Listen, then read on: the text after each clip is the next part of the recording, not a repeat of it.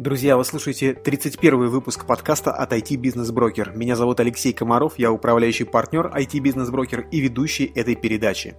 В этом подкасте я по-прежнему собираю для вас самые заметные сделки на рынке и говорю с теми, кто имеет реальный опыт покупки и продажи интернет-бизнесов, онлайн-сервисов и мобильных приложений. На прошлой неделе я несколько раз выступал на конференциях и делился опытом оценки и продажи интернет-бизнесов. И у меня в презентации есть несколько слайдов о разнице в отношении к сделкам по продаже продажи бизнеса в США и России. И эта разница на самом деле прежде всего в головах бизнесменов. Там на Западе предприниматели легко открывают бизнесы и также легко продают их, чтобы освободить себя для новых продуктов и идей. Покупатели, в свою очередь, благодарны продавцам за возможность начинать не с нуля и с удовольствием продолжают их проекты. А у нас пока уровень доверия сильно ниже. Некоторые предприниматели все еще относятся к продаже бизнеса как к поражению, а есть и такие, что так и не могут привыкнуть к мысли о том, что прибыльный бизнес может вообще продаваться. Но, вы знаете, ситуация меняется. С каждым днем вокруг становится все больше предпринимателей, понимающих, что продавать и покупать бизнесы это нормально и выгодно. Я верю в то, что сделки по купле-продаже IT-бизнесов делают интернет лучше. Продажа дает возможность предпринимателям передавать проекты друг другу с выгодой, открывая новые возможности как для самих бизнесов, так и для себя. Кстати, фраза «мы делаем интернет лучше» — это слоган или, если хотите, миссия волгоградской компании Модеско. Это самый активный из известных мне покупателей бизнесов на российском IT-рынке. Вы только вдумайтесь, с 2009 года компания приобрела более тысячи разных сайтов и интернет-сервисов и сейчас представляет собой холдинг с офисами в двух городах и штатом 62 человека. Денис Ларионов, основатель и руководитель Модеска, сегодня у меня в гостях. Мы лично познакомились около месяца назад на одной из наших сделок. В подкасте Денис расскажет, как он развивал свой бизнес с уровня обычной веб-студии, где он же был единственным сотрудником. Ну и, конечно, мы будем много говорить про покупку бизнесов, про то, какие тут могут быть риски и сколько на этом можно зарабатывать. Отдельно поговорим о планах Дениса по развитию биржи сайтов Телдери, которую Модеска приобрела около года назад. Встречайте Дениса. Денис, привет. Привет. А, твоему холдингу Модеско уже 15 лет. Расскажи, пожалуйста, как все начиналось? Хороший вопрос. Начиналось чуть-чуть раньше, чем 15 лет назад. Начиналось 20 лет назад, когда я написал первую в своей жизни программу и задумался о том, ну, я подумал, что эта программа очень крутая, ей будет э, кто-то обязательно пользоваться. И э, как начинающий программист э, я был очень тщеславный, и очень хотелось, чтобы тот человек, который будет пользоваться, он видел, понимал, кто автор этого шедевра. Вот. И очень важно было как-то подписаться красиво, интересно, и не просто имя, фамилия. Тогда это казалось очень банальным. Вот. И я где-то неделю придумывал, э, как себя назвать. Вот. Ну, никнейм нужен был. Э, из имени, фамилии ничего такого крутого по моим тогда меркам не сложилось, поэтому я придумал вот такое название, это аббревиатура, что-то такое мощное, серьезное хотел сделать. И придумал несколько слов, придумал, что у меня будет такая мощная корпорация Дениса. А, вот, поэтому Модеска это Monster Dennis Corporation в одном слове. Круто. А что была за программа, что она делала? Да просто школьная задачка какая-то. Простая. Там считала, считала что-то. Ну, ну, то есть э, я вот понимаю сейчас, что надо ее все-таки найти. Окей. А, собственно, ты сейчас запатентовал уже это название? Защищено как ну, торговая марка? Но оно в процессе регистрации не быстрая, не, про, не быстрая процедура. Ну, то есть уже не успеть, да, ее забрать, если вдруг сейчас заявку подать? Забрать уже не успеешь, да. Вот. Основные наши бренды, да, мы их, э, ну, они в процессе регистрации товарного знака. Окей, а что было потом? Можешь какие-то основные этапы рассказать? Где-то в сети я человек, ассоциировался Модеско. Вот, а потом в 2000 году создал первый сайт. Сайт был с текстами песен и аккордов. Потом э, с однокурсником создал еще сайт электронную библиотеку. Вот. А в 2003 как раз году, это вот когда я считаю, ну вот официально Модеско стартовал, я решил, что все это интернет, это все фигня, надо работать для реального бизнеса и создал веб-студию, открыл индивидуальное предпринимательство, и вот 11 сентября 2003 года я стал таким полноправным э, участникам, бизнесменов. Ну и вот эта дата как дата старта Модеска у нас. Ну то есть вы начали с производства сайтов на заказ, правильно понимаю? Да, да. Ну именно официально, понимаешь, э, что-то как-то это происходило и до, ну, точка отчета, она такая, на самом деле побольше времени. То есть э, вообще сайтами с 2000 года занимаюсь. Поступил на первый курс, э, там был бесплатный интернет, я туда зашел и понял, что нужно делать что-то свое, потому что там почти ничего нет. И сколько вы просуществовали вот в качестве веб-студии? Да долго с этой фигней мудохались. Блин, году, наверное, в десятом или в одиннадцатом последний клиент был, может, в двенадцатом, вот так. Ну, то есть это были такие сайты, визитки, сайты для компаний э, на заказ. То есть не, не какие-то сложные да. системы сервиса, а именно сайты для бизнеса, да?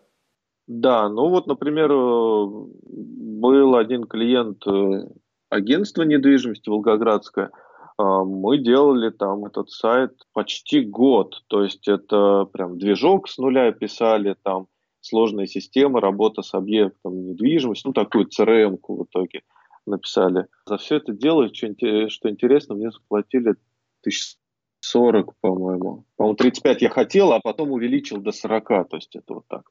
В смысле, за всю работу? Да. Включая там затраты на сотрудников, которые это делали? До 2009 года это была такая студия имени меня. То есть э, я говорил всем, что наши сотрудники сделают и все такое, но делал все сам. Ну, так часто бывает в начале. Ну, вот это начало очень долгое было, да. Я в этом плане, я интроверт такой, и поэтому долго раскачиваюсь. Хорошо, и после 2012 года э, вы прекратили делать сайты на заказ и э, начали покупать э, сайты и управлять ими, я правильно понимаю? Но это не линейная история, это все параллельно происходило. То есть вот смотри, э, в 2003 году у меня все равно были сайты, вот электронная библиотека с партнером, у меня было два сайта, один с текстами и аккордами, другой только с аккордами. И они работали, они давали деньги, на самом деле на деньги с этих сайтов я и содержал студию, потому что прокормиться э, в Волгограде, работая в качестве веб-студии, у меня, ну, у меня не удавалось. То есть я так себе маркетолог и ничего в этом не понимал. Я был изначально, ну, как программист, который что-то еще хочет делать. И так э, потихонечку это происходило. И получается, что ну, много лет это так, так и было, что-то параллельно.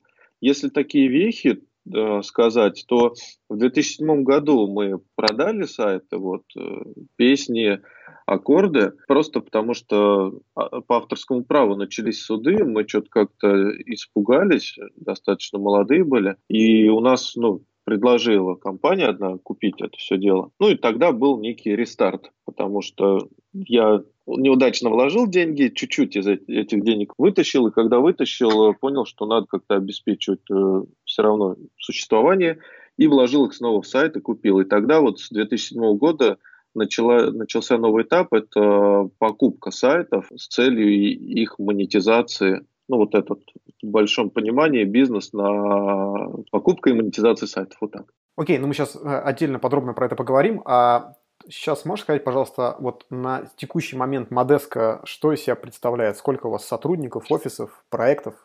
Э, Модеска сейчас это уже холдинг, э, и у нас есть два основных направления. Одно направление информационные сайты, второе это сервисы. Информационный сайт у нас, в свою очередь, э, делится на такие три звена. Это два отдельных э, направления и третье поддерживающий э, такой отдел, скажем так. То есть направление это у нас называется Трафикон, это проект, где мы покупаем сайты продаем их, ну, то есть крупные, более крупные покупаем, то, что помельче продаем э, и управляем ими, зарабатываем на рекламе. Там прям э, достаточно крупная история. Что-то смотрел за октябрь, у нас э, больше 60 миллионов просмотров было на всех наших сайтах. Количество сайтов что-то в районе 200. Точно не скажу, потому что вот это в динамике происходит. И их количество уменьшается, кстати. Второе направление – это Моника. Это то, что мы создали с нуля бренд, сервис, такая закрытая мастерская контента это называется. То есть э, то, где мы привлекаем авторов, обучаем их делать э, классный контент и э, создаем и наполняем сайты с нуля. Вот. Там не такие мощные результаты. А, там суточный трафик этих сайтов что-то в районе 100 тысяч. но тоже неплохо, да, это где-то 3 миллиона. А, вот. И количество этих сайтов около 50. Вот. Но это дол- долгая такая инвестиционная история, там э, контент другого уровня, и мы за счет Моники э, меняем э, Рунет в лучшую сторону. Да, и третье направление это, ну, не направление, а именно поддерживающий такой отдел, это реклама, там, монетизаторы, прямая, прямая продажа, э, это все внутри ну, одного направления трафиконь инфосайта. Второе направление – это сервисы. Там все проще, по брендам можно раскидать. Э, есть э, объединенный, скажем так, сервис, мы его называем 3БК, 3 биржи контента – Copylancer, Content Monster и TurboText. Есть э, большая биржа контента Text.ru, ну и плюс там топовый сервис по проверке уникальности. Есть биржа купли-продажи сайтов в Телдере. Э, недавно с твоей помощью приобрели еще сервис накрутки лайков. И у нас еще один есть крупный сервис, пока мы просто не разглашаем его. Круто звучит. Сколько всего сайтов и сервисов вы купили за всю историю Модеск? Количество сайтов именно купленных, я думаю, ближе к тысяче, может быть, даже тысячу перевалило. А, очень много сделок было, много сайтов, это фейлов, то есть когда там купили, и потом он умер, или там что-нибудь увели, или еще что-то, там всякое было. Вот, э, сервисы куплены, они, в принципе, ну, из таких более-менее значимых, они у нас э, так все и есть, мы пока ни одного из них не продавали, все поддерживаем. Общее количество что-то около тысячи, я думаю. Да, я не, не договорил про сотрудников. Когда был корпоратив, их посчитали, 62 человека было, но сейчас больше. Это первый раз, когда их посчитали на корпоративе? Ну, ну, надо было посчитать, я примерно знал, сколько. Э, ну, у нас есть административный отдел, там сотрудницы точно знают, потому что они все-таки платят зарплаты, начисляют всякие вот эти штуки а я как-то не знал. Ну, это же в динамике все. Да, и у нас э, офисы сейчас э, в двух городах, в Волгограде и Воронеже. Э, Еще запускали в Краснодаре офис, но не зашло. Я так понимаю, что второй офис в Воронеже у вас как раз получился вместе с приобретенным сервисом, одним из. Да, с текстом. Текстру. Решили, что там лучше, выгоднее остаться, оставить сотрудников, да, и офис, чтобы они продолжали ходить на работу и ничего не менять. Ну, это мой подход. То есть, э, когда мы что-то приобретаем, я стараюсь сохранить то, что было по возможности. И в тексте уже была сильная команда, у них был классный, офигенный офис э, в Воронеже. И, и там, кстати, удалось э, большую часть команды сохранить. Друзья, я напомню, что в нашем подкасте мы разыгрываем книги для слушателей, подписавшихся на подкаст и оставивших свои отзывы о нем в iTunes. Обычно это те книги, которые рекомендуют мои собеседники в конце каждого выпуска. И в этот раз книгу Бена Хоровица «Легко не будет», рекомендованную Михаилом Румянцевым в 30 выпуске, выиграл пользователь с ником d.алексей. Отзыв звучит следующим образом. Интересные гости, хорошие вопросы и очень много ценной информации. Продолжайте в том же духе. Прослушал все выпуски. И по скрипту. Один минус. Качество звука в некоторых выпусках ужасное. Не разобрать речь. Алексей, спасибо за отзыв и за критику. Подкаст записывается по скайпу и действительно качество звука иногда страдает. Напишите, пожалуйста, нам свой адрес, телефон и полное имя, чтобы мы могли отправить книгу почтой. Многие спрашивают, зачем я так настойчиво собираю отзывы слушателей. Все просто. Отзывы и подписки поднимают подкаст выше в рейтинге, и он становится заметен большему количеству слушателей. Кстати, в подкастах Apple действительно сложно ориентироваться, поэтому если у вас не получается найти нужную страницу, напишите мне, и я покажу, как это сделать.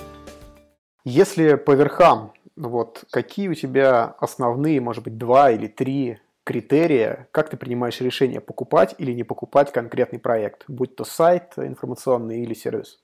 Ну, смотри, опять же, критерии менялись по мере развития нашей компании. Сказать, как, как они менялись или вот как сейчас?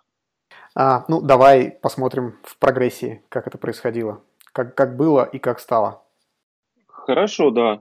То есть э, на старте, когда только ну, не было денег, да, и нужно было на этом зарабатывать, основным критерием было это максимально быстрая окупаемость проекта, то есть где и как я могу сделать, ну и э, смотрел какие-то точки роста. То есть, э, например, я знаю какой-то способ монетизации. В те времена Например, э, был кейс, что круто заходили, можно было покупать э, сайты варезные, они очень дешево стоили, и монетизировать их через партнерка ZipUp была, еще что-то, то есть скачивали ну, люди программы и потом там смс э, как-то отправляли. Не очень белая история, сразу скажу, мне сейчас это не, не нравится, а, но тем не менее это было и было, и там получалось, можно было условно купить сайт, не знаю, там за 100 долларов, а за месяц уже, за первый месяц заработать 500, например.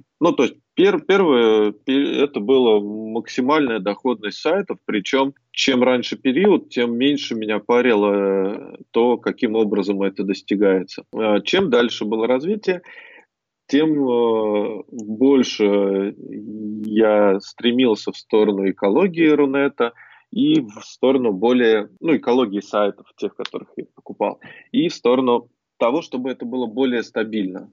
Ну и, собственно, чем дальше, тем э, проекты должны были быть более белые, более крупные, более самодостаточные, что ли, более сильные с точки зрения э, самого себя, бренда и так далее, более качественные. Сейчас, сейчас э, мы смотрим, например, сайты, если информационные сайты, нам интересно с доходностью от 300 тысяч. Причем это именно ну, белыми способами, не тизеры, не оферы, а может быть видеореклама, без жести, контекст, прямые продажи.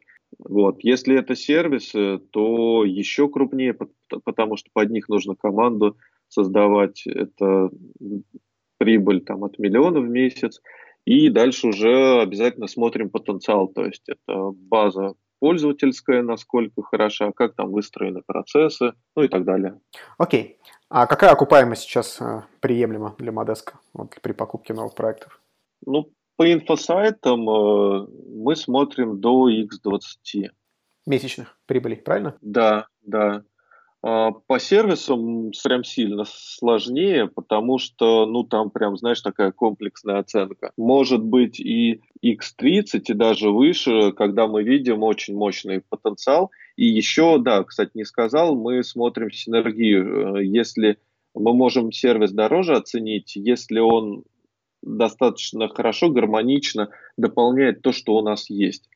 Например, э, мы не так давно приобрели комплекс э, для управления инфосайтами, в том числе для управления рекламой. По управлению такая CRM для того, чтобы внутри нее добавляешь сайты, там контентом занимаешься и так далее, а, под ключ. Ну, как таковой дохода он вообще не приносил. То есть это программный продукт, который стоит сколько-то денег. Но мы его приобрели, потому что понимали, что мы внедряем, и дальше это очень усиливает наше направление трафика. Как и произошло, мы быстро внедрили э, сервис монетизации, перетащили сайты туда и ну, очень хорошо выросли. Сейчас вот его в паблик будем выводить. Классно. В интервью одном из ты говорил, что работаешь с инвестором. Расскажи подробнее, как это работает. Кто, собственно, владеет активами? Основной частью активов владеет инвестор. Это частный инвестор. Я его знаю давно, он живет в Волгограде. Как это работает э, по разным проектам? Он с самого начала с вами или нет? Или вот с момента, как ты начал активно инвестировать, покупать проекты на рынке? Нет, у меня был один инвестор, который э, вообще не из IT одно время. А потом мы работали-работали, его устраивала доходность, и ему интересно было вот просто сам факт, что он владеет IT-проектами. И в какой-то момент э, у нас именно вот стратегия развития несколько разошлась, и к концу 2015 года мы с ним, скажем так, уже дорабатывали. И как раз мы пообщались вот с новым инвестором. И благодаря ему, ну, то есть мы так э, договорились, что предыдущий вышел на заранее оговоренных комфортных условиях. То есть он хорошо заработал с, с этого бизнеса, ну и у него там э, флагманский проект еще какое-то долгое время значился, что он им владеет. Опять же, закрытие вопрос понтов. Вот, а начали активно входить сперва в инфосайты. С начала 2016 года, вот текущий инвестор. Мы работаем уже, ого, почти три года вместе. А вот ну, тебе, как профессионал на этом рынке с большим опытом и уже с немаленькой обороткой, инвестор на самом деле зачем? Наверное, это не самые дешевые деньги на рынке, которые ты можешь привлечь под свои цели. Но это партнерство, он совсем другой человек, он из IT-сферы, и э, он дополняет меня во многом. Ну, то есть он принимает активное участие в управлении, да? То есть не, не только деньги. А, он активное участие в стратегии принимает. Э, какие-то вот у нас э, общение, коммуникации, а, посоветоваться, связи какие-то, опять же, бывают нужны для чего-то. Ну, та- такие вопросы. Ну, плюс просто э, видя, как он действует, как он работает, я стараюсь какие-то положительные качества тоже для себя брать на заметку и использовать в своей работе. Если можешь раскрыть, как выглядит базовая схема? Вот вы покупаете новый сервис э, на деньги инвестора, и ты с командой начинаешь им управлять. Как переходят э, доли, переходит ли, какая мотивация у тебя, у команды? Как это работает? Мы, мы периодически э, меняли схему работы. Вообще Потом, кстати, я узнал, оказывается, это нормально. Я думал, что какая-то фигня, все, я не могу как-то ну, точно определиться, как нам работать. Оказывается, что время от времени э, ну, синхронизировать э, информацию, как-то дотачивать условия работы, это нормально.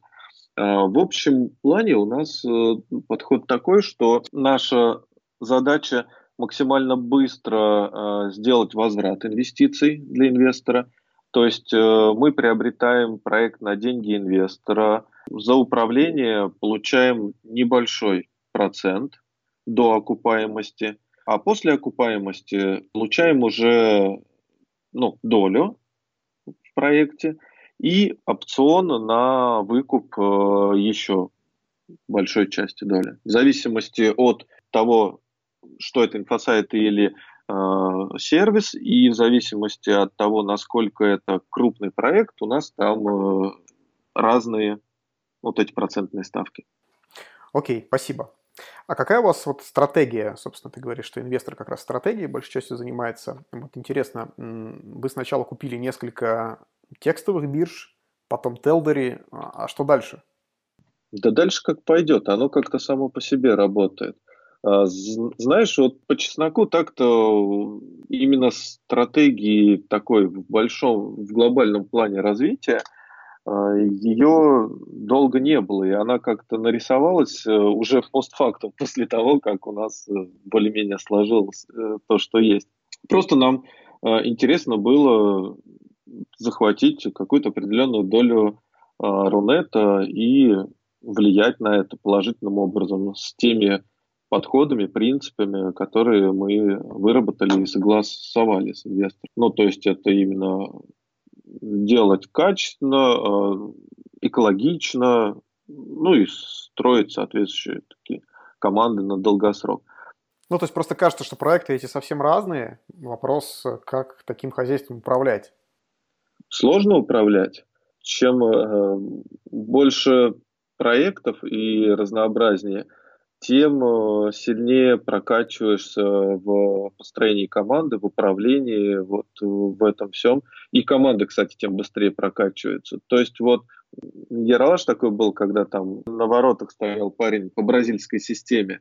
Мы действуем так же. Это есть такой принцип у Наполеона был. То есть сперва ввязаться в драку, а потом посмотрим. А мы работаем как раз так. Ну вот я, кстати, вот инвестор, он бы не так делал все-таки, а я так. То есть связываемся и потом уже смотрим, разгребаем, как, что это работает. И через какое-то время упорной работы все это складывается в какую-то более-менее стройную, понятную структуру, где, блин, даже какая-то потом логика прослеживается. А потом даже мы смотрим, о, да, теперь если еще вот это, вот это сделать, у нас все замыкается. Вот. Сейчас уже прям понятно, и сейчас, э, ну вот, мы ищем синергию. То есть, если какой-то проект может дополнить все, что есть, и, кстати, ну, есть варианты какие-то у нас наклевываются, то да, это для нас интересно.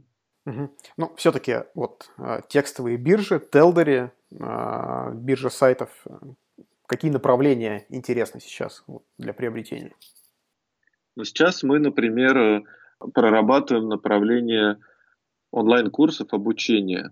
Там с нескольких сторон. Во-первых, мы, у нас есть что рассказать, э, ну, свое что-то можно сделать, э, как для там, авторов бирж, так и ну, по Телдере, по биржам контента, по информационным сайтам, так и, например, у нас ну, вот очень большая аудитория на инфосайтах, и в качестве, например, канала ну, прямых продаж, да, то есть мы аудитории можем продавать обучение ну, в зависимости от того, какое обучение той аудитории. Там, по стройке можем э, рассказать, там, как делать отделку, электрику или еще что-то.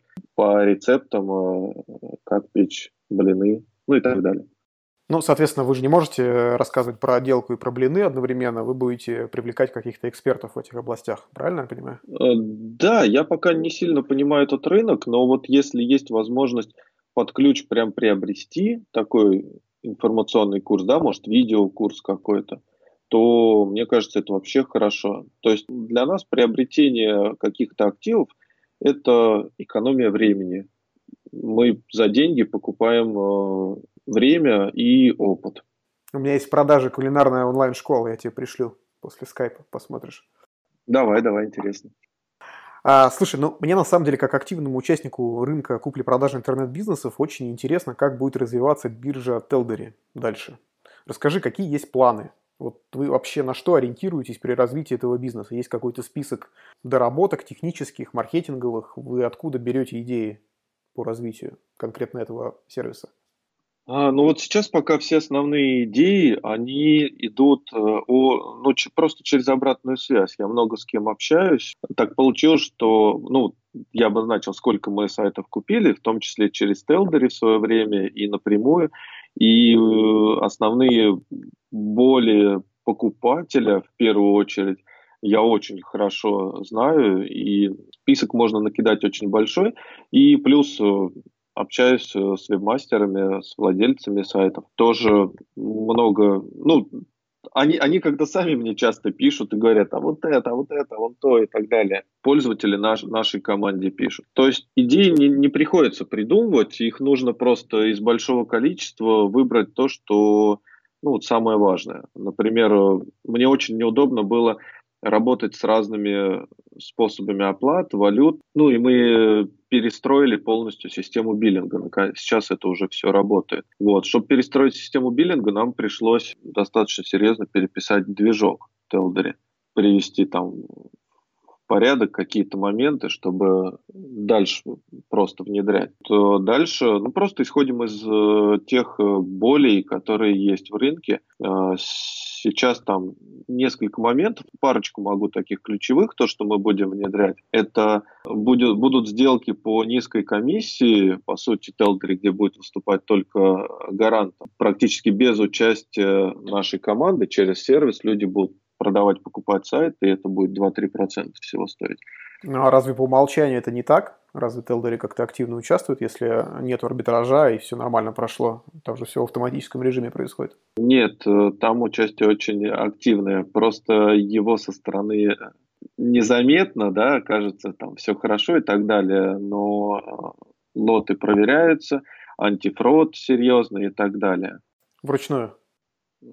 Там и программный комплекс, и ручную, да. То есть э, саппорт загружен всегда на самом деле. Но при этом такой функции, вот как э, я работаю, как бизнес-брокер, ее нет на Телдере. Правильно понимаю?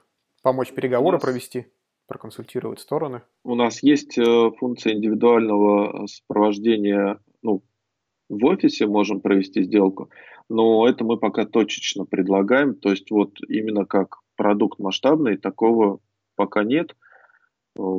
И Если честно, особого запроса не было. Может быть, конечно, нужно как-то анонсировать. Но мы туда вот прям, прямо сейчас, вот прям активно в, в эту сторону не смотрим. У нас э, все-таки именно упор на то, что мы делаем сервис, его активно развиваем. Доп, доп услуги, они как-то доп, э, дополнительно идут. Ты сказал, что одно из направлений это сниженная комиссия для определенного варианта развития сделки, а вторая вещь, которую собираетесь внедрить из важных? Ну вот из квартальных планов таких ключевых запомнил. А, у нас будет функция, когда продавцы смогут акцентировать свои лоты, то есть их можно будет там закреплять как-то, э, в рассылки они будут попадать, э, ротироваться на других страницах. Ну, то есть акцентировать э, внимание на лотах, мне кажется, тоже это важно, когда хочется продать. И э, очень важный момент. А, третий, вы, э, чуть не выпал из головы, это лоты других типов. То есть это не только сайты и домены, но и э, каналы YouTube, приложения, соцсети. То есть лоты других типов, кроме, помимо сайтов и доменов. Ну, наверное, вы хотите технически также интегрировать, там, чтобы можно было аналитику подгрузить, да, например, из канала YouTube, ну, чтобы не просто ссылку кинуть, а как-то это было представлено. Ну, в первом приближении это все-таки будет, ну, прям на уровне практически так же, как сайт э, сделано. Посмотрим, нужно ли это рынку, зайдет или нет. Мне кажется, конечно, нужно. А, дальше, да, мы заинтегрируем, ну, чтобы так же удобно, как в Телдере было, то есть под, подгрузка статистики, информация о доходах, а, какие-то ну, дополнительные метрики, которые используются для каждого типа лотов, просчет аудитории, да, может быть, еще что-то. Окей, спасибо. А скажи, пожалуйста, как у вас выглядит процесс интеграции нового сервиса или сайта в вашу систему Мандеска? Какая вообще команда задействована в этом процессе? Ну, происходит так. Мы принимаем решение о покупке, определяем, кто будет с точки зрения управления менеджмента отвечать за этот сервис. Как правило, нет специального отдельного человека для какого-то сайта. Кто-то из э, руководителей других сервисов э, берет на себя функцию дополнительно управлять, поддерживать ну, купленный. Вот. И а, определяем с точки зрения технической тоже, кто будет э, сопровождать, курировать. Ну, разработчик, как правило, нужен э, определенный сервис. Если есть команда, мы общаемся. Если вдруг кто-то хочет с нами остаться, проводим собеседование. Если да, то ну, к себе тоже приглашаем.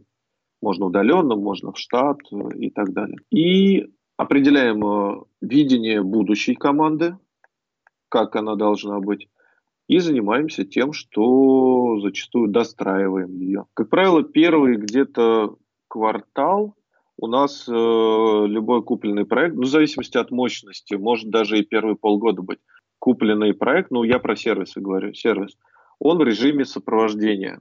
То есть мы, э, наша задача в этот период просто не просрать то, что то, что было.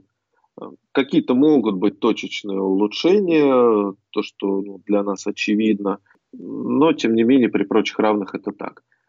Параллельно мы вот как раз строим команду. Мы даже квартальных задач, как правило, на первый квартал э, не ставим. Потом уже планирование, команда, цели и как и везде.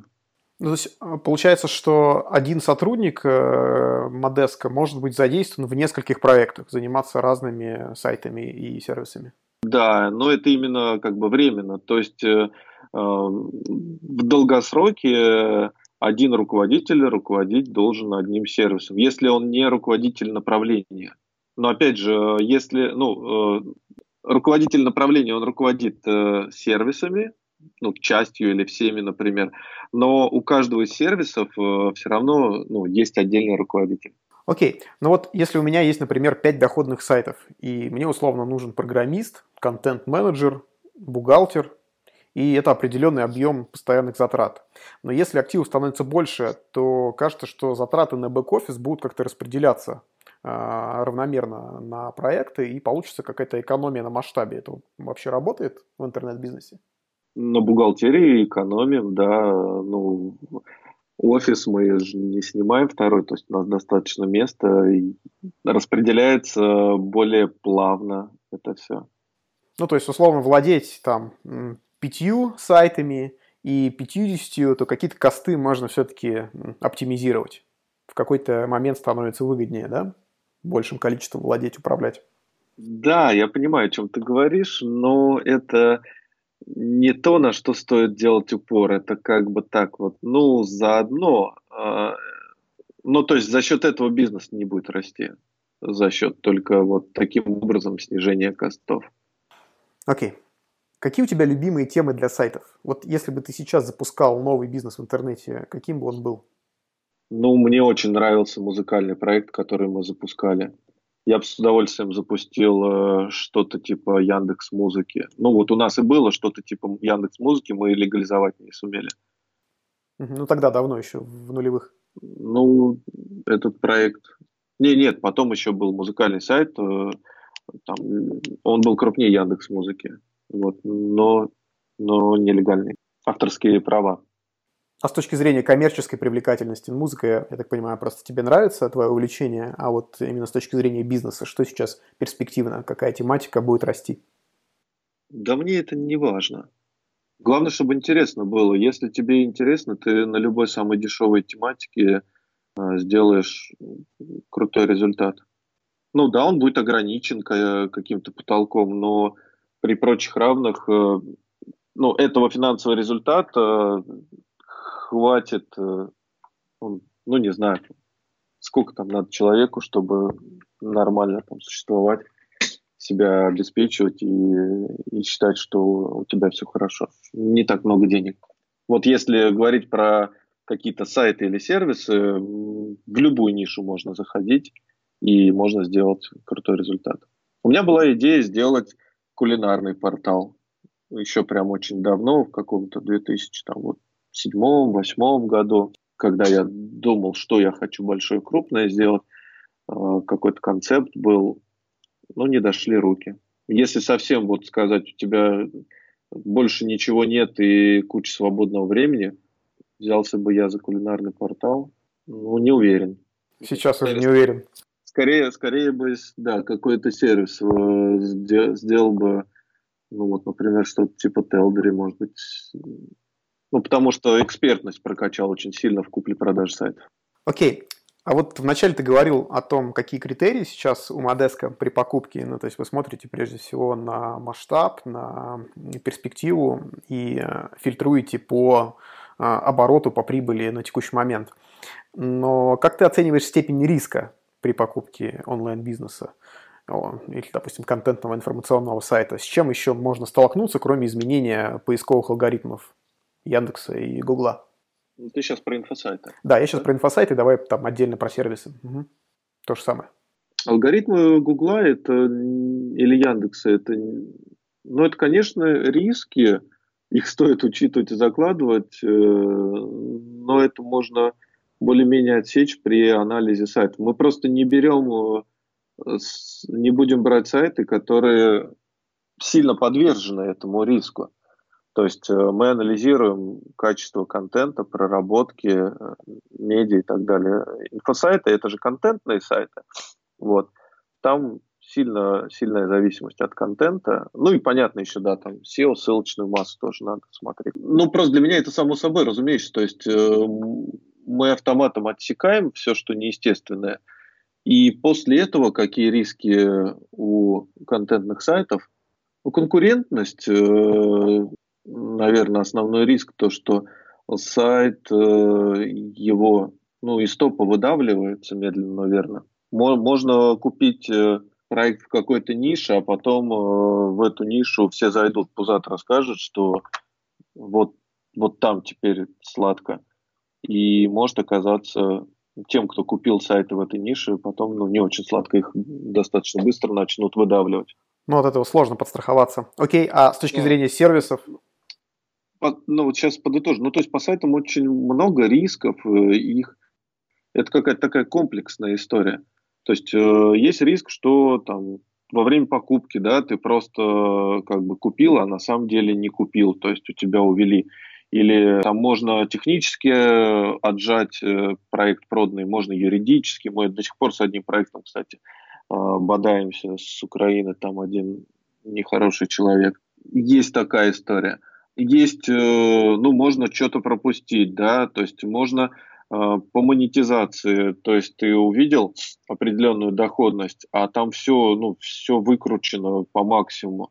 И если ты так оставишь, у тебя просто либо фильтр, опять же, словишь, либо просто доходы начнут резко CPM падать, потому что, ну, потому что там вот работают так системы монетизации, они завязаны на обратной связи от рекламодателей. Ну и так далее. Там много чего. Срок жизни контента влияет. Я не один раз об этом рассказывал, где вот позвали спикера, потому что это такая ну, важная история, что контент устаревает, и нужно уметь оценить, на какой стадии своего возраста контент находится на сайте. Ты имеешь в виду текстовый контент статьи, да? Да, да. А как, э, если кратко его это оценить? Вот статья, вроде она там индексируется, как оценить ее возраст? И анализируешь возраст статьи, помноженный на ее качество. Вот так. Совсем тезис. Качество – это, наверное, ну, глубина просмотра, а, процент отказов именно с этой статьи. Ты про это? Ну, там прям пробегаться надо по статьям. Ага, ну окей. То есть коли, количество воды, насколько, как там что. Ну да, и технически, но без человеческого взгляда. Вот, ну, по инфосайтам понятно, да? Подытожили. Угу. По сервисам э, риски, э, слушай, по сервисам риски сложнее оценить, потому что там ну, какой-то информационный фон нужен, новости, еще что-то. То есть э, законы где-то как-то меняются. Основные риски, они вот э, где-то внешние. Ну, во всяком случае, для нас. Есть, да, кстати, есть внутренние риски, там есть очень большие риски по безопасности в сервисах, потому что, как правило, это чужие деньги через себя пропускаешь, э, и там ну, могут увести, и могут увести много денег. Был, то есть техническая безопасность, э, чтобы не взломали юридические, наверное, аспекты, да, с точки зрения да, транзакций. Тоже, угу. Окей. Что еще? Ну, в целом-то э, есть риск э, просрать проект после того, как э, купишь, потому что э, вовремя не подхватишь, э, команда разбежится, клиенты разбегутся, плохая репутация начнется, там что-нибудь еще DDoS тебе добавят конкуренты и, и все. Ну, как-то просто пока такого не было, знаешь, как бы, пока с тобой что-то фигня не случилась, ты ее не расцениваешь как какую-то ну, серьезную проблему. Случится, да, уже, уже, наверное, так. Ну и, и опять же, это вот моя личная особенность. Э, я как-то во всем вижу плюсы и зачастую не замечаю, игнорирую какие-то проблемы. Ты оптимист? Ну да, э, и это иногда оборачивается боком. Но в целом активно быстро развиваться, не очковать, это как бы да, помогает. В бизнесе, мне кажется, это очень важно. Супер, спасибо. В России, в принципе, к продаже бизнеса до сих пор в целом относятся настороженно. Кто-то считает, что если ты начал бизнес, то надо идти до конца. Если предприниматель продает, то что-то с этим активом ну, не так. Ведь никто же не будет прибыльный бизнес продавать. Так думает значительная часть участников рынка до сих пор. Это факт. И вот одно из самых распространенных возражений, которые мы в нашем брокере получаем от покупателей, что если бизнес такой выгодный, прибыльный, перспективный, то зачем его продают? Что тут не так? Вот как ты считаешь, почему продают прибыльные активы, прибыльные сайты? Какие основные причины? У тебя большой опыт. Опять же, про сайты, да? Потому что сайты и сервисы как бизнес это прям сильно разные. Давай отдельно разберем оба варианта.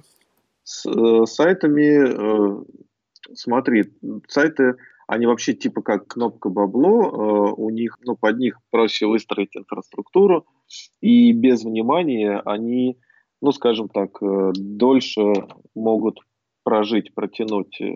Вот, поэтому мотивации продавать сайты, ну, скажем так, поменьше при прочих равных. Ну, или просто они другие.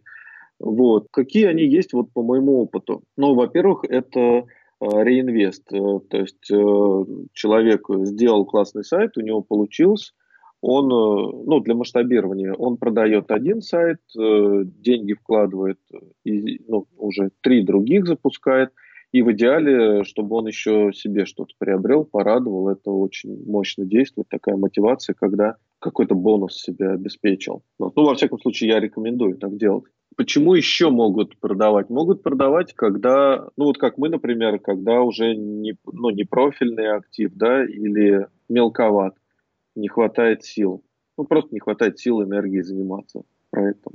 Могут продавать, когда прям проблемно, проблема, беда, и все плохо, и не знаешь, что с этим делать. Проблемы в бизнесе ты имеешь в виду? И, ну, с сайтом, с этим. Вот. И это не значит, что этот сайт не надо покупать. Зачастую это значит, что этот сайт как раз неплохо было бы рассмотреть, особенно если вдруг ты знаешь э, варианты решения этих проблем. Почему еще продают? Да фиг знает. Ну, очень часто продают, когда э, на какую-то большую крупную покупку. Свою личную, вот, да, нужны деньги? Да, да, квартиру, потом э, для того, чтобы ремонт сделать, еще пару сайтов продадут. Вот. Э, бывает, продают, когда решают э, уйти вообще в, другую, в другой бизнес, в другую сферу. Ну вот просто надоел, не стоит у тебя на эти тексты, инфосайты, продаешь и занимаешься чем-нибудь другим. Не знаю, хостелы открываешь. Ну вот а, по поводу нужны деньги. Покупатели, знаешь, что обычно отвечают на это? Они говорят, ну вот, смотрите, у вас сайт, он приносит там 50% годовых. Хороший информационный сайт. Вы получаете там дивиденды 100 тысяч рублей с него каждый месяц. А вам нужен там, не знаю, 2 миллиона. Ну, пойдите возьмите кредит за 20% годовых. И это вам будет выгоднее, чем продавать э, ну, такую курицу, которая золотые яйца несет. Вот почему все-таки продают? Ну, для того, чтобы не брать кредит э, и запустить другие. Ну, то есть зачастую это же не так, что ты продал и просто купил что-то. Люди же, э, те, кто умные, они, например, квартира, да, он продаст и возьмет ипотеку уже под, сколько сейчас, 11, 12 процентов, 10. Вот. Остальные деньги вложат сайты. И уже история, математика совсем другая. Окей. Ты сказал, что у владельцев сервисов может быть другая мотивация продавать. В чем принципиальное отличие может быть? Какие причины продажи актуальны для вот бизнесов типа онлайн-сервис? Смотри, в онлайн-сервисах та, там более сильная компетенция нужна э, вообще как управленца, да, как бизнесмена. И, э, например, могут продавать, потому что ну, не удается выйти из операционки.